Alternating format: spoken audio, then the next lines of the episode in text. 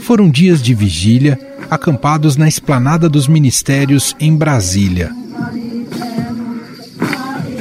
Os cerca de 6 mil indígenas de mais de 160 povos que foram até a capital federal, além de outros milhares à distância, aguardam o julgamento do Supremo Tribunal Federal, que pode mudar o destino de centenas de processos de demarcações de terras indígenas em andamento na justiça brasileira.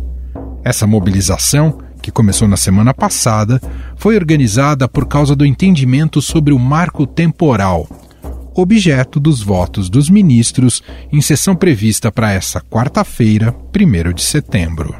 O marco temporal impacta as terras indígenas da seguinte forma, né? Nós não somos invasores, digamos, a, a, terra, que é o Brasil. Então existimos antes de 1500, há séculos, né? Este é Maurício Iequana, diretor da Utucara Associação Yanomami. Ele é um dos indígenas do povo Iequana, está acampado em Brasília e que defende a demarcação de terras. Aí os ruralistas querem que seja atingidas as terras indígenas que foram promulgadas de, desde 1988. A nossa luta é que o, o Superior Tribunal Federal reconheçam que povos indígenas é que fazem a diferença, a defesa da vida, a defesa da natureza, a defesa do meio ambiente, a defesa da fauna e, e pela humanidade também. É, e reconheça os direitos originários dos povos indígenas do Brasil inteiro.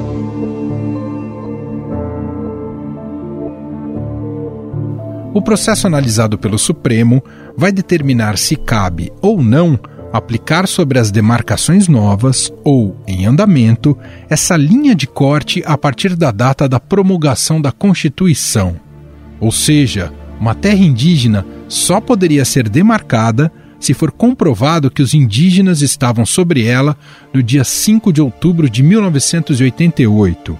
Quem estivesse fora da área nesta data ou chegasse depois deste dia, não teria o direito a pedir sua demarcação. Muitos grupos indígenas aguardam o andamento de seus processos há décadas. Maurício é de um povo da terra Yanomami que tem demarcação desde 1993, mas conhece diversos outros grupos que sofrem em conflitos com fazendeiros e grandes proprietários de terra é, povos Guarani, Xoclém, também dos Guarani Kaiowá, né, que vem grande é, sofrimento aí em relação às terras, as disputas terras, é, grandes fazendeiros, agronegócios, é, essas pessoas aí já tomaram as terras deles, né? Então assim é triste ver essa situação do povos que querem essa demarcação em terras indígenas, né? É, na verdade, o governo deveria ter cumprido quando foi promulgado, né, o prazo de cinco anos a demarcar as terras indígenas. Então, assim, estamos lutando para que outras terras indígenas sejam reconhecidas e demarcadas pelo governo e reconhecer os direitos originários mesmo. A demarcação de terras é um direito fundamental dos povos originários, previsto na Constituição Federal de 1988. Atualmente, são 421 terras sob os cuidados de mais de 466 mil indígenas, equivalentes a aproximadamente 12,5% do território brasileiro. A Constituição deixou de maneira específica o chamado direito originário, que garante aos indígenas a preservação de sua organização social, costumes, línguas, crenças e tradições Além de reconhecer a propriedade sobre as terras que tradicionalmente ocupam, é também papel do Estado fazer essa demarcação e proteger esses espaços. Porém, são 303 processos que ainda aguardam a justiça e envolvem cerca de 11 milhões de hectares, onde vivem mais de 197 mil indígenas. Muitos destes territórios estão em regiões de frequentes conflitos com produtores rurais a terra que não falta, né? Não sei por que, que esses governos têm essa intriga de não só terras indígenas, mas também de unidade de conservação que preservam a natureza, a fauna e flora, é, sempre são alvos. Relator do caso, ministro do STF Edson Fachin, já argumentou em parecer que a tese do marco temporal promove um progressivo etnocídio entre os povos indígenas, com a eliminação de elementos culturais de determinados grupos. Especialistas apontam que o marco pode inviabilizar a demarcação de terras ainda não regularizadas, assim como pode abrir a possibilidade de questionamentos sobre terras já demarcadas. Questões ambientais também causam preocupação, já que muitas dessas terras sofrem com a invasão de garimpos ilegais, exploração mineral e do agronegócio. E a terra Yanomami vem sofrendo com a grande invasão, onde eh, recentemente a comunidade entrou em conflito com os garimpeiros ilegais. Então, assim, estamos lutando que seja retirada esses invasores é, pelo Estado, né? Nós não queremos ter a guerra, nós queremos apenas viver em paz, tranquilidade, com harmonia dentro das nossas casas. E para entender as questões legais de uma demarcação e de que forma esse processo deve ser julgado pelo Supremo, nós vamos conversar com o Procurador da República Júlio José Araújo Júnior, autor do livro Direitos Territoriais Indígenas Uma Interpretação Intercultural. Procurador, muito obrigado por ter aceito aqui o nosso convite. Tudo bem com o senhor? Tudo bem, muito obrigado. Estou à disposição. Por que, que a decisão do Supremo, do STF, lá em 2009, sobre a reserva Raposa Serra do Sol, ela não foi suficiente para pacificar, em definitivo, o tema que agora está de volta sobre o marco temporal? aquela decisão, aquele caso que se discutia, era um caso muito específico, referente à, raposa, né, uma terra indígena em Roraima, e o Supremo, naquela ocasião, estabeleceu diversos comandos que aparentemente poderiam atingir todas as terras indígenas do Brasil. E isso gerou uma, uma, reação, uma movimentação, porque muita gente que poderia ter trazido argumentos naquele julgamento não pôde se manifestar. E é por conta disso que o próprio Supremo, né, nos embargos de declaração, um recurso para esclarecer algum termo da, daquele acórdão, do, do, caso Raposa, o próprio Supremo, é, no voto do ministro Barroso, afirmou: olha, esse caso não é um caso vinculante a todos os demais. Esse caso ele é um caso relevante, mas o que o Supremo decidiu aqui não se aplica aos demais. Desde então se estabeleceu uma disputa em torno daquela questão e há uma tentativa de fazer com que Raposa valha para todos os casos, apesar de o Supremo não ter dito isso. E desde então se tenta, via executivo ou via mobilização no legislativo, fazer valer os termos do marco temporal e de determinadas condicionantes que foram estabelecidas ali, para que esteja vinculada à administração pública em todos os casos. E isso em 2017 gerou um parecer da AGU, um parecer 001, em que a AGU diz que de fato aquilo vincula toda a administração o que gera a necessidade de nova manifestação do Supremo. O ministro Faquim suspendeu os efeitos desse parecer, mas o que a gente quer ver, o que a gente quer discutir é, afinal, qual que é o posicionamento, se o Supremo mantém aquele entendimento em relação ao marco temporal, se ele é válido para todos os casos, ou se há um outro tipo de entendimento em relação à efetivação dos direitos territoriais indígenas. Há um alarmismo muito grande por parte dos ruralistas com a possibilidade dessa revogação do marco temporal? Primeiro que eu, eu não vejo como uma revogação. No, meu entender, o marco temporal, de certa forma, ele nunca se colocou é, é, e existiu. O que houve foi um, esse parecer mais recente que tentou é, dizer que aquela jurisprudência do Supremo era válida para todos os casos. O que acontece, o que, o que nós percebemos é que com esse parecer se consolidou um, todo um processo de reação em relação a, aos direitos territoriais indígenas e tentativas de amarrar né, ou, ou de restringir via lei, via atuação do Poder Executivo ou via Judiciário todos os mecanismos possíveis para que as demarcações, de certa forma, paralisassem.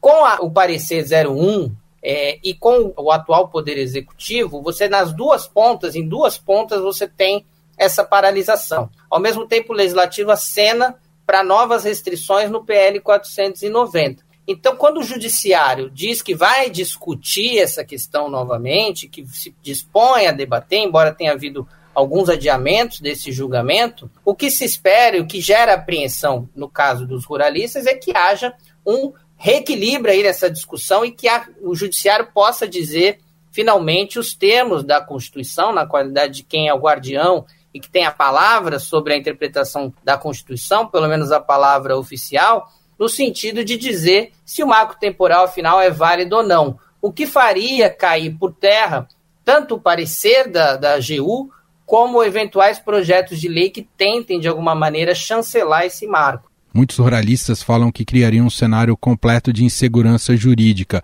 Isso é fato ou não, procurador? Não, não é verdade. O que acontece é que é, o marco temporal ele foi estabelecido em um dos argumentos que se utilizou para falar em marco temporal foi justamente a segurança jurídica. Porque, como a Constituição reconheceu os territórios indígenas e havia necessidade de demarcá-los, mas a demarcação como um processo de formalização disso, ou seja, os índios têm os direitos sobre os territórios, ainda que não estejam lá, porque passaram por processos de remoções, expulsões e deslocamentos, mas é necessário que o Estado faça a demarcação para justamente pacificar esses conflitos e aí sim gerar segurança jurídica.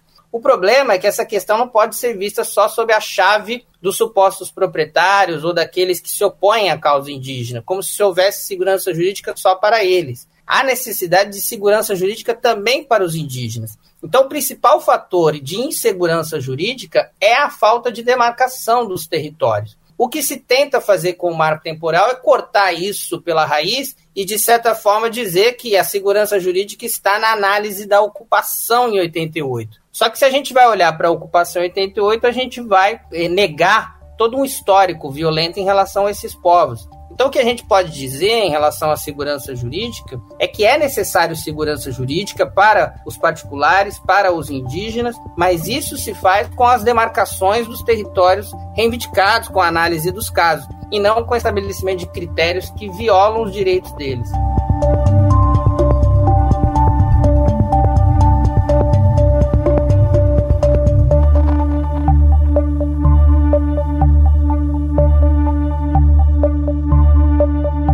Procurador, o que deve ser, de, o que é determinante do ponto de vista de critérios para dizer se uma terra deve pertencer a um povo indígena? Como é que é isso? Bom, primeiro o, o aspecto que, que se coloca a partir do artigo 231 da Constituição diz respeito à compreensão dos grupos dos povos indígenas a respeito dos seus territórios. A Constituição ela reconhece que os indígenas têm uma relação diferente com a terra, a maioria, o, grande parte dos povos indígenas interagem com aquilo de uma maneira diferente da lógica da propriedade privada, em que recursos naturais, espaços, é, valores simbólicos, questões culturais, questões geográficas e antropológicas devem ser levadas em conta. Então, esse é o primeiro aspecto para entender como muitas vezes as terras indígenas não guardam relação com a, a lógica de uma moradia vista, por exemplo, por um, por um olhar mais hegemônico. A partir das reivindicações dos povos indígenas, é necessário que o Estado, atento àquela reivindicação e reconhecendo que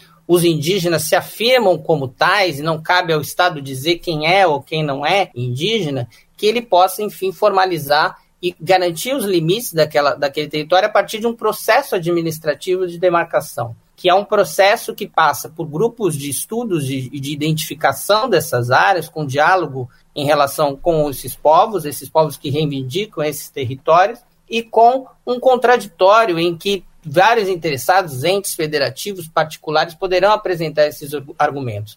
É um processo administrativo que passa pela FUNAI, mas passa também pelo Ministério da Justiça e culmina na homologação pelo presidente da República. Então, nós temos uma garantia do, do, dos territórios, dos direitos territoriais desses povos, que necessita de uma formalização através do processo administrativo de demarcação. E há no Brasil hoje um volume muito grande de pedidos de demarcação de terra, procurador? Sim, há um, há um volume grande de terras em processo de demarcação ainda não finalizados. Uhum. É o que gera essa essa insegurança jurídica e muita discussão em várias regiões do país. Ainda mais nos povos indígenas, que possuem, em geral, uma relação muito especial com a terra, uma relação em que a terra é mais do que um chão para morar, é um espaço de existência, de reprodução cultural, física, simbólica, o não estar nos seus territórios representa muitas vezes para os indígenas a própria negação da sua, da sua existência. Então, a busca por esses territórios e a falta muitas vezes de respostas ou as, as respostas armadas e conflituosas fazem ensejar um cenário de extrema violência. Daí porque nos casos, principalmente desses grupos que alegadamente não estavam em 88 nas suas áreas, a partir do momento que se reivindica né, e se nega, a partir do, da lógica do marco temporal, a grupos que não estavam por razões variadas, por motivos de perseguições, expulsões ou de própria negação da identidade, você coloca em um, uma segunda classe, num patamar inferior à própria cidadania dessas pessoas e desses grupos, o que fatalmente vai afetar a sua existência e, de, e de certa forma, vai fatalmente aumentar conflitos nessas regiões. Muito bem, nós ouvimos Júlio José Araújo Júnior, ele é procurador da República, coordenador do Grupo de Trabalho de Prevenção de Atrocidades contra Povos Indígenas do Ministério Público Federal, autor do livro Direitos Territoriais Indígenas, uma interpretação intercultural. Procurador, te agradeço demais aqui pela entrevista, um abraço e até uma próxima. Um abraço, até a próxima.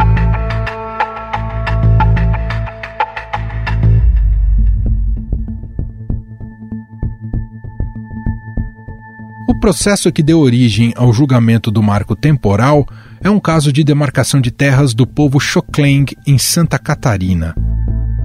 Na época, a Fundação Nacional do Índio, a FUNAI, foi a autora do recurso que defendia a demarcação das terras. Hoje, sob gestão do governo de Jair Bolsonaro, a fundação já se manifestou a favor da tese defendida pelos produtores rurais. Desde quando era deputado federal, Jair Bolsonaro já tinha um histórico de declarações polêmicas que envolvem indígenas e demarcações. Depois de assumir a presidência, não foi diferente. O índio mudou, tá cada vez mais o índio é um ser humano igual a nós. E uma parte considerável das pessoas que desmatam, né, às vezes no mesmo lugar até, e toca fogo no mesmo lugar, é, é o indígena, é o caboclo. Agora estou me sentindo um cacete. Vai lá, vai lá. Vamos lá, vamos lá. Próprio presidente já declarou ser favorável ao marco e deu a entender no último sábado que não aceitaria uma decisão do STF a favor dos indígenas, alegando que isso inviabilizaria o nosso agronegócio e a garantia de segurança alimentar dos brasileiros. Tenho certeza. Caso isso seja aprovado, eu tenho duas opções. Não vou dizer agora, mas já está decidida qual é essa opção é aquela que interessa ao povo brasileiro, é aquela que está ao lado da nossa Constituição.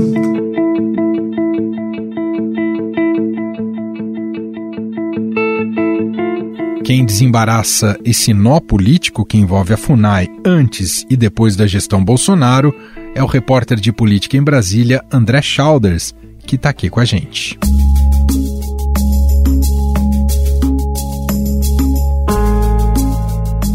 Olá, Chalders, tudo bem com você? Olá, Emanuel. Olá, ouvinte, tudo bem? Tudo certo.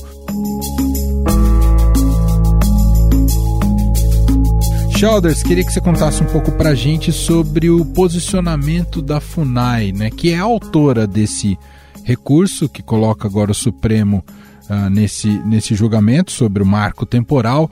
Uh, como a FUNAI se posiciona? Ela, ela vem mudando de posição ao longo do tempo, desde que entrou com esse recurso? Então, é, esse julgamento, a origem dele é esse, essa questão envolvendo o povo indígena Xuclém, de Santa Catarina, e a disputa por uma terra lá, né? É, e aí a FUNAI foi justamente é uma das partes do processo, porque justamente foi ela que entrou com recurso em 2017 sobre esse caso. Né? Então, a FUNAI inicialmente defendia a posição dos indígenas, né? É, contestava a decisão do Tribunal Regional Federal que deu ganho de causa para o Instituto do Meio Ambiente lá do governo de Santa Catarina e a FUNAI recorria disso. Então foi assim que esse, esse caso chegou ao Supremo, caso concreto, né? E aí, o que aconteceu? Em meados de 2017, teve um parecer da Advocacia Geral da União, AGU, que oficializou esse entendimento sobre o marco temporal para o governo federal. Então, a partir desse parecer da AGU, todo o governo federal passou a ter que seguir né, essa questão do marco temporal, de fazer essa defesa e agir de acordo com esse critério, né, em todos os momentos. E a, a, a FUNAI passou a, a defender também no Supremo esse entendimento. Então, assim, quando a discussão foi retomada, agora em 2020, né, em maio, a gente teve o, uma decisão do Faquin é, por exemplo, suspendendo todas as reintegrações de postos durante a pandemia e tal, no, no âmbito desse processo, é, a partir desse momento, de 2020, a FUNAI passa a se manifestar no processo defendendo a tese do marco temporal, que é uma espécie de contrassenso, se você pensar bem, porque a FUNAI foi criada em 1969 para defender os indígenas, né? É uma visão até meio paternalista, assim, de que os, de que os indígenas precisam ser defendidos, precisam ser quase que tutelados ali e tal. Bom, a FUNAI a despeito disso, hoje em dia defende a tese dos ruralistas, a tese que é defendida pelos produtores rurais, enfim, pelo agronegócio, que é a tese do marco temporal. É, é bem paradoxal, de fato, o posicionamento da FUNAI.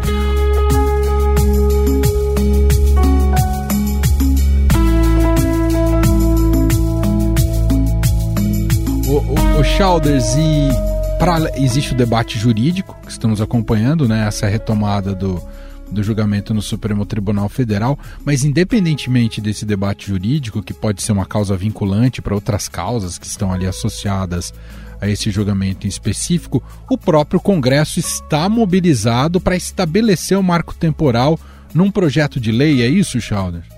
Então, exatamente, Manuel. No Supremo, só no Supremo, são 82 processos desse tipo, né, que vão ser afetados por essa decisão, se ela vier a ser tomada, né, segundo a própria assessoria do Supremo. Os próprios técnicos identificaram aí 82 processos similares.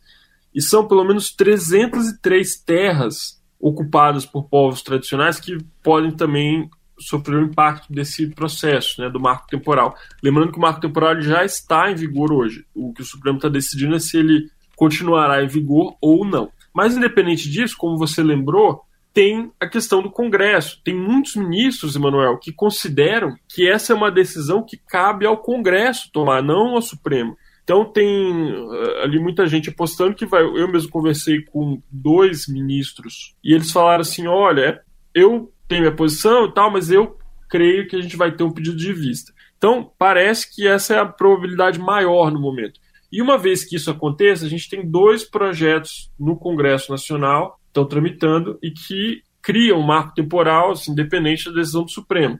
Né? Então, tem o PL 490 de 2007, que foi aprovado pela CCJ, Comissão de Constituição e Justiça, né? agora no dia 29 de junho, e tem um outro projeto, o 2922, apresentado esse ano pelo deputado Zequinha Marinho. Esses dois projetos eles fazem exatamente isso, eles criam um marco temporal vinculado à Constituição de 88, independente da decisão do Supremo. Essa é a aposta, inclusive, da Frente Parlamentar da Agropecuária, né, a famosa bancada ruralista, que eles preferiam é, realmente tentar avançar com esses projetos dentro do Congresso. Muito bem, tá aí as informações de André Schauders, repórter do Estadão em Brasília, acompanhando também esse caso. Né? Tem, uma, é, uma, tem pressões de várias frentes, inclusive um acampamento consideravelmente grande que está que tá ali na capital federal. Está aí na, na, na, frente do, do Supremo, que está na, na Praça dos Três Poderes, é isso, Schauder? É, eles estão um pouquinho mais para cima, Manuel. Eles estão no Teatro Nacional Cláudio Santoro. Ali, é, para quem não conhece, ela funciona é mais ou menos assim. Né? Você tem a rodoviária, ali o Teatro Nacional, é, o lugar onde estão acampados os indígenas, e aí você tem uma longa pista de uns dois quilômetros que é a esplanada dos ministérios, e na outra ponta aí sim o Supremo. Então eles estão um pouco afastados, mas estão ali na, no começo da esplanada. É, então há, há, essa pressão do, do agronegócio, da bancada ruralista, mas tem uma pressão forte também de entidades e dos próprios indígenas que estão ali acampados em Brasília em relação a esse tema que tem mobilizado muita gente. Chalders, te agradeço demais aqui pelas informações, pelo papo. Até uma próxima. Valeu, Manuel. Obrigado. Até a próxima.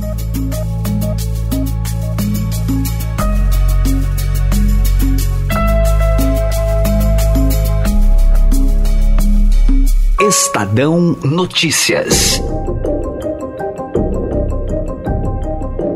E este foi o Estadão Notícias de hoje, quarta-feira, dia 1 de setembro de 2021.